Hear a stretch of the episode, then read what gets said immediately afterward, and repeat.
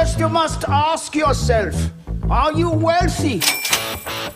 Versão Pocket é o retorno cast em menos tempo. Olá, investidores e investidoras, sejam bem-vindos a mais um Retorno Cast Pocket. Estou eu, Luiz Felipe Vieira, juntamente com o Felipe Medeiros, e hoje o assunto é interessante, traz uma certa dose de polêmica para uma mudança estrutural que teremos de renda fixa no ano de 2023. Então você que compra título de crédito privado, esse podcast é para você, né? É, crédito privado, para quem não sabe, são os debentures, CRI, CRA, né? É, são esses títulos aí que não são títulos públicos ou que a gente chama de emissão bancária. A emissão bancária é aqueles que você tem no banco padrão, CDB, LCI, LCA e tal, né? Então são aqueles títulos que você está financiando empresas, principalmente, né? Exatamente. Para começar esse cast, Felipe, eu gostaria de iniciar o, o nosso bate-papo com algo similar que aconteceu lá no início dos anos 2000, que foi um movimento do governo que mexeu o mercado, abalou o mercado. Lógico, incomparável que aconteceu naquela época com, uhum. com o movimento que vai acontecer agora, né? Mas foi o seguinte: é, a gente tem um cast só, só um, um, uma aspas e, e, a gente volta ao, ao que um eu queria dizer. É um parênteses aqui. É, é o seguinte: é, a gente tem um cast que a gente detalha o que é marcação a mercado e marcação a, na curva. A gente vai falar um pouco desse contexto aqui, mas no detalhe a gente tem um cast falando só disso. Então busca lá no, no, no seu Spotify, onde, onde você visualiza os nossos podcasts, vai estar tá determinado, detalhado lá o que é marcação a mercado e o que é uma, uma marcação na curva e suas diferenças, né? Então, lá no início dos anos 2000, é, o governo ele tinha emitia títulos públicos e o que, que era considerado naquela época? Quem comprava aquele título era como, ah, eu vou comprar um título que me paga 13% ao ano a pessoa comprava aquele título e sempre que ela visualizava, ela visualizava sempre aquela rentabilidade a 13% ao ano daquele título, independente de onde estivesse a taxa de juro vigente naquele momento. Até que um dado momento, o governo falou: "Putz, basta a gente precisa mostrar, porque tem muita gente que não quer ficar com o título até o final. E para essas pessoas que não querem ficar com o título até o final,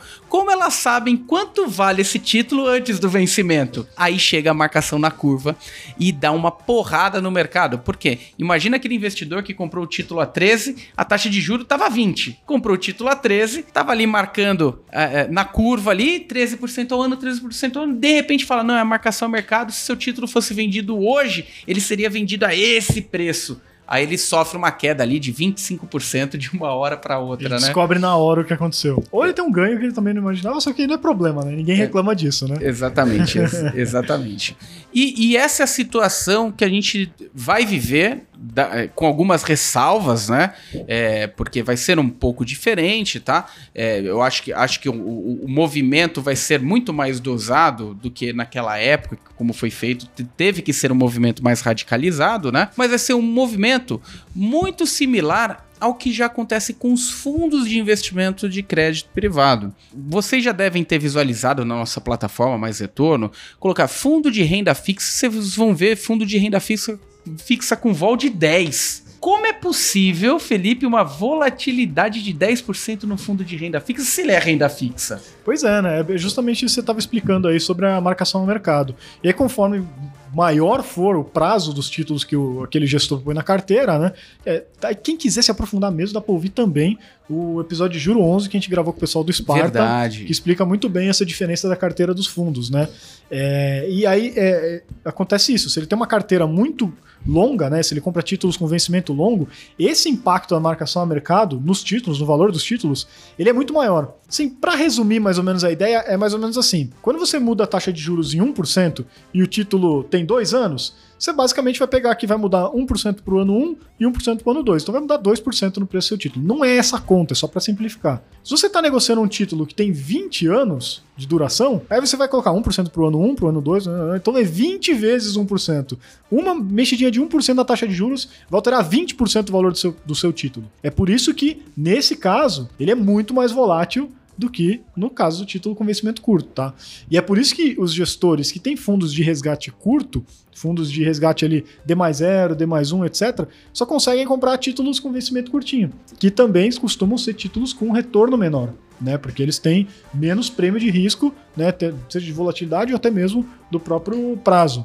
É, e aí os, os, fundos que têm o prazo mais longo, eles conseguem entregar um retorno melhor, mas com mais volatilidade, né? E, e aí, basicamente, é isso que você está dizendo. Nos fundos, isso já acontece há algum tempo. Se não me engano, foi em 2002 que o Banco Central obrigou que todos os fundos começassem a marcar a carteira deles a mercado, para não acontecer esse problema e não ter transferência de valor entre os cotistas, né? O cara é, sai no valor a curva, mas o título está valendo menos, menos e quem toma prejuízo é quem ficou. É, então isso mudou faz tempo. E agora isso vai acontecer, né? Com os créditos privados que estão na carteira de quem está no banco, na corretora, na pessoa física mesmo. Então vai ser um choque porque muita gente não imagina, né? Quem comprou lá uma debênture incentivada que vai vencer daqui a 10 anos, não faz ideia de quanto que tá valendo aquilo. Ele só olha indo para cima aquilo. Perfeito. Ele olha como renda fixa. Um dia ele vai chegar lá em janeiro, vai abrir, sei lá, ele tinha lá 10 mil reais no título, de repente ele olha, tá 7. Ele fala, o que aconteceu? Sumiram com o meu dinheiro. Roubaram meu dinheiro. Vai ligar pro assessor, vai ligar pro gerente, vai falar na orelha. É claro que você que está nos ouvindo vai falar, é, eu já esperava isso aqui, eu já sabia muito Eu já antes. sei,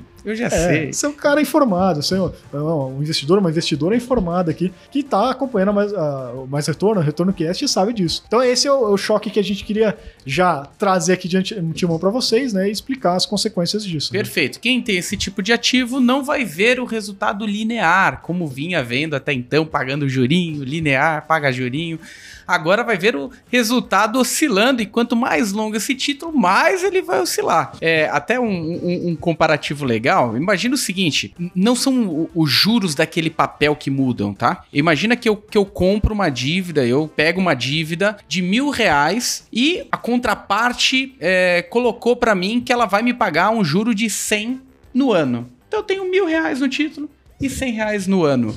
Se eu quiser vender esse título, eu não vou voltar a bater na porta do cara que, que eu comprei essa dívida, né? Porque esse cara tá trabalhando com dinheiro, ele tá, tá se comprometendo a pagar as parcelas. Eu vou ao mercado e falo: alguém quer essa dívida que eu comprei aqui? Mil reais e paga cem reais no ano. Só que, se no momento que eu for vender aquela, aquele mesmo nível de dívida está sendo trabalhado no mercado a 50, ou seja, eu comprei e ele me paga 100. E essa mesma dívida está sendo paga 50 reais anuais, o que, que eu vou fazer? Eu vou mexer no valor inicial, no valor que eu paguei dessa dívida. Então, ao invés de eu vender a mil e essa pessoa começar a receber um, já que o mercado está aceitando 0,5, eu elevo o valor para 2. Eu vendo por 2 mil uma dívida que eu comprei a mil há tanto tempo, eu elevo para 2 mil porque a dívida de 2 mil vai pagar o 0,5 para essa nova novo equilíbrio aí de mercado. Eu não sei se facilitou ou se complicou a situação, mas ouçam lá o episódio de marcação na curva, marcação a mercado, acho que fica mais detalhado do que isso, mas isso é para mostrar o impacto